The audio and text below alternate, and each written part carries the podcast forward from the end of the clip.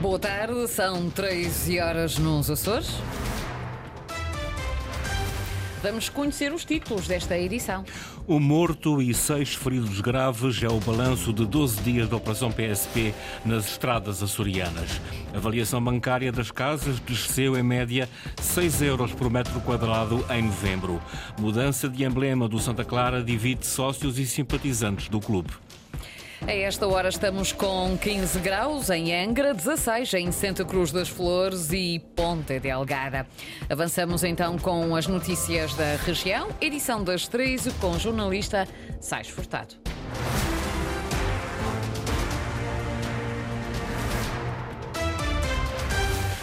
Um morto, seis feridos graves e 20 pessoas detidas por condução sob o efeito do álcool. São os números registados nos Açores em apenas 12 dias da Operação PSP, que decorre até o dia 2 de janeiro.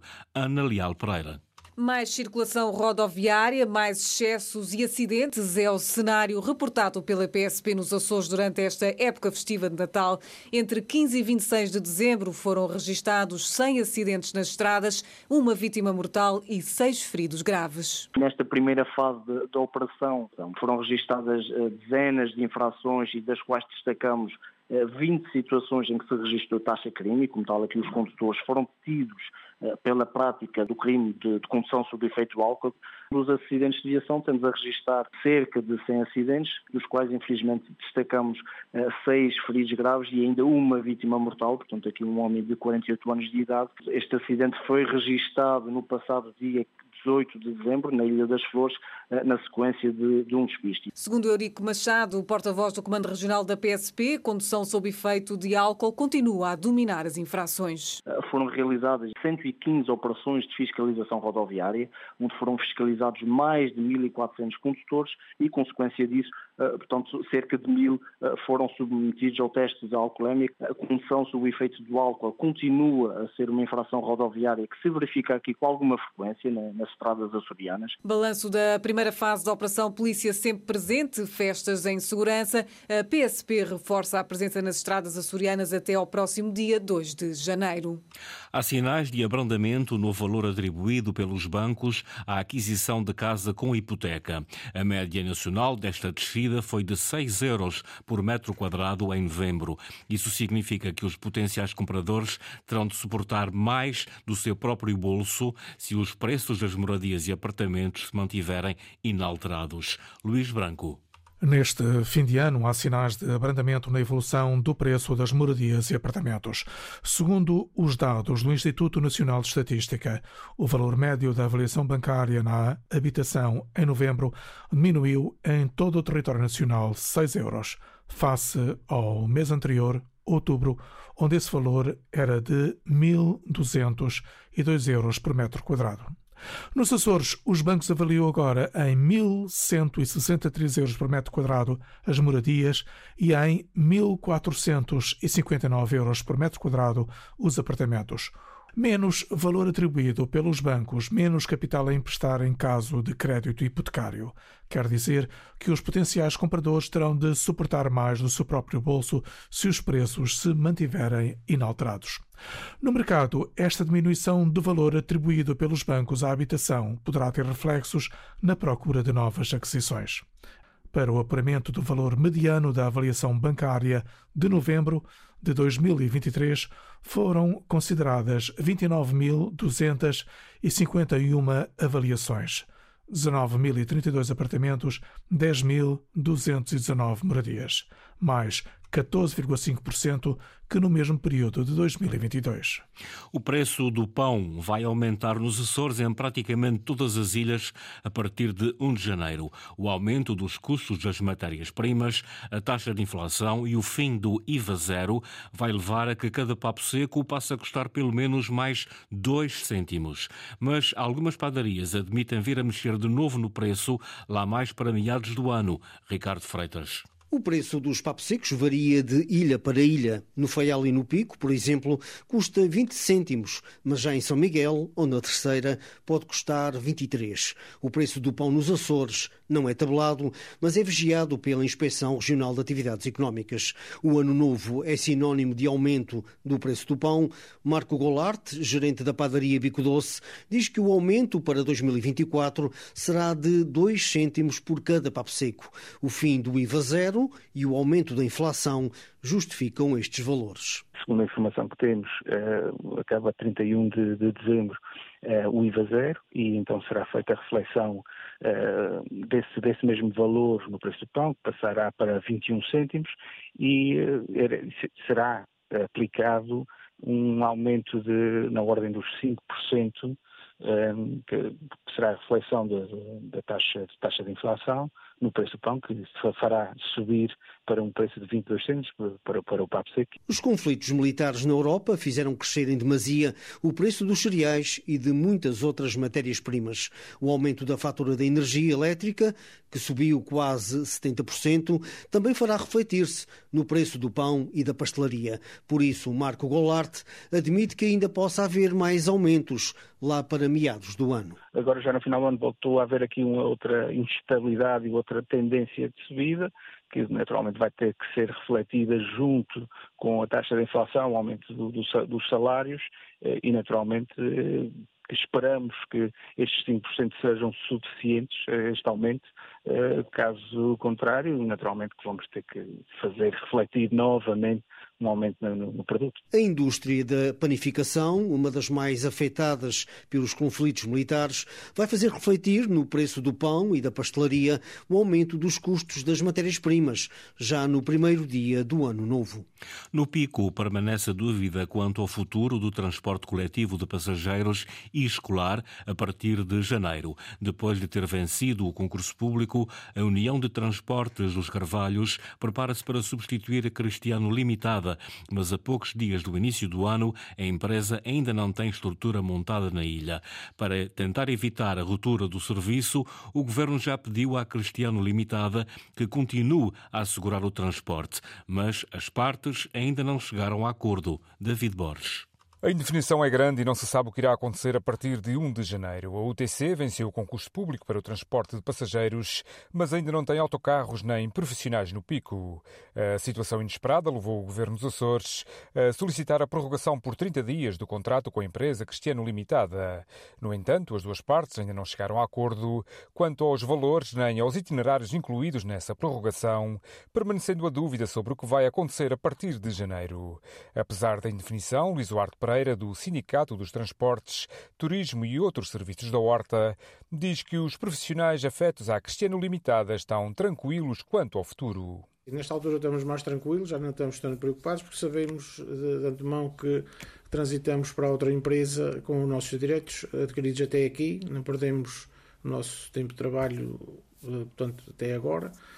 E portanto, está tudo já mentalizado que, que não vai ser pior, porque porque é assim, uma empresa para funcionar pior do que esta que nós temos neste momento não é fácil, porque temos sempre problemas, já há muitos anos para cá temos montes de problemas com pagamento de ordenados, uh, ordenados em atraso, é sempre uma situação estressante, o ambiente de trabalho não é bom, por isso já estão todos mentalizados que pior não vai ficar. Nos últimos dias, a Antena Açores procurou respostas sobre o futuro do transporte escolar e coletivo de passageiros junto da União de Transportes dos Carvalhos, vencedora do concurso público por um valor de 5 milhões de euros.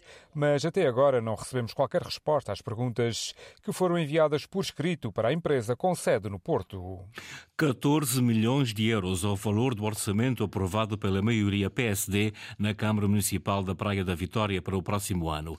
A presidente da autarquia diz que o documento vai ser alvo de várias revisões e que reflete o momento de dificuldade financeira do município. O plano aposta essencialmente no apoio às famílias e na recuperação do parque escolar. Francisco Faria. Apoio às famílias, zona empresarial das lajes, habitação, reabilitação de escolas e parque desportivo, aproveitamento do quadro comunitário e PRR. Projetos que Vânia Ferreira, presidente da Câmara Municipal da Praia da Vitória, destaca do plano para 2024. O ano de 24 poderá sempre aparecer com, com alguma novidade mediante as oportunidades do quadro. Mas o que, eu, o que eu acho que durante o ano de 24 nós vamos ver efetivamente será o tirar benefício da candidatura ao PRR vai nos permitir reabilitar o nosso parque habitacional que está altamente degradado. 14 milhões de euros é o orçamento da Câmara Municipal a juntar a Praia Ambiente, mais 4 milhões, e Cooperativa 3,6. Será um ano que reflete a contenção que nós fizemos de despesa ao nível de 23 e não havendo a mesma sobrecarga que havia no orçamento anterior, dá-nos aqui a possibilidade de trabalharmos de outra forma. Sem grandes investimentos e com várias revisões programadas, o orçamento não prevê aumento de impostos. Não há qualquer tipo de aumento de taxas, há até uma beneficiação ao nível do IMI familiar. Uh, nós conseguimos fazer a manutenção daquelas que são os apoios aos estudantes, uh, uh, apoios ao arrendamento, que cada vez mais são mais procurados. Para o próximo ano, há uma meta que merece destaque. Fazermos candidaturas e tirar o melhor proveito do quadro comunitário que, que, que abrirá, ou que já está com algumas candidaturas abertas, mas que abrirá muitas, muitas mais. O orçamento da Câmara Municipal da Praia da Vitória foi aprovado por maioria, mas contou com cinco abstenções e nove votos contra do Partido Socialista. A oposição socialista na Câmara justifica o voto contra o plano de orçamento com a falta de definição das candidaturas a apresentar ao quadro comunitário em vigor. Os socialistas reconhecem que a situação financeira da autarquia exige gestão rigorosa, mas lembram que existem outros municípios do país com as mesmas dificuldades, mas com estratégia de desenvolvimento definida, o que não é o caso da Praia da Vitória, diz Berto Messias. A Câmara Municipal da Praia tem à sua disposição um plafond de cerca de 11 milhões de euros para projetos cofinanciados e não tem uma única referência no orçamento relativamente a que projetos é que pretende fazer no âmbito desse quadro comunitário. Eh, não escamoteamos de que eh, a situação financeira do município da Praia, fruto de todo o investimento que foi feito eh, ao longo dos anos, carece obviamente de atenção, de rigor e de boa gestão, mas não é nem de perto nem de longe o cenário negro que o atual Executivo e que a senhora Presidente de Câmara querem eh, fazer eh, passar. Nós temos os valores mais baixos em termos de, de investimento, de vontade de investimento de todas as câmaras da região. Há câmaras da região que têm uma situação financeira de passivos de médio e longo prazo piores que a da Câmara da Praia e não é por isso que deixam de investir. Berto Messias, variador do Partido Socialista, que votou contra o plano e orçamento da Câmara Municipal da Praia para 2024. O Santa Clara anunciou ontem ontem que quer alterar o seu emblema, mas entre os sócios e simpatizantes a opinião não é unânime. Ainda assim, a maioria está de acordo com a mudança. Luísa Couto. O anúncio da mudança de emblema do Santa Clara é recente, mas a discussão já corre acesa nas redes sociais e até nas ruas de Ponta Delgada, onde o consenso parece estar longe de existir. Devem ou não os encarnados de Ponta Delgada mudar de símbolo? Nada de acordo. Acha que está bem como está? Sim. Porque é que vai mudar? Porque aquilo é um símbolo parecido mesmo do, do Clube Benfica. Então não acha mal nisso? Não. Mas nos fóruns de discussão na internet e até mesmo na rua, a maioria parece estar do lado da mudança.